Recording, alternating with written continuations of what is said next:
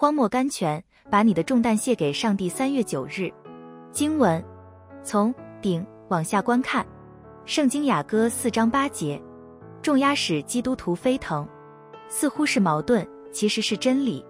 戴维在苦难中喊叫说：“但愿我有翅膀像鸽子，我就飞去，得享安息。”圣经诗篇五十五章六节，他的祷告尚未完毕，他似乎已经承认他的心愿已经达到，真生了翅膀，因为他不再觉得重压，并且还能凭他的经验劝人说：“你要把你的重担卸给耶和华，他必抚养你。”二十二节，重担在圣经的编著里译作神所给你的东西。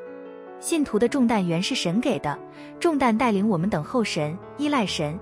什么时候我们能满足神的用意？什么时候身上的重担就化为翅膀，我们就能如鹰展翅上腾。圣经以赛亚书四十章三十一节，译自主日学报 Sunday School Times。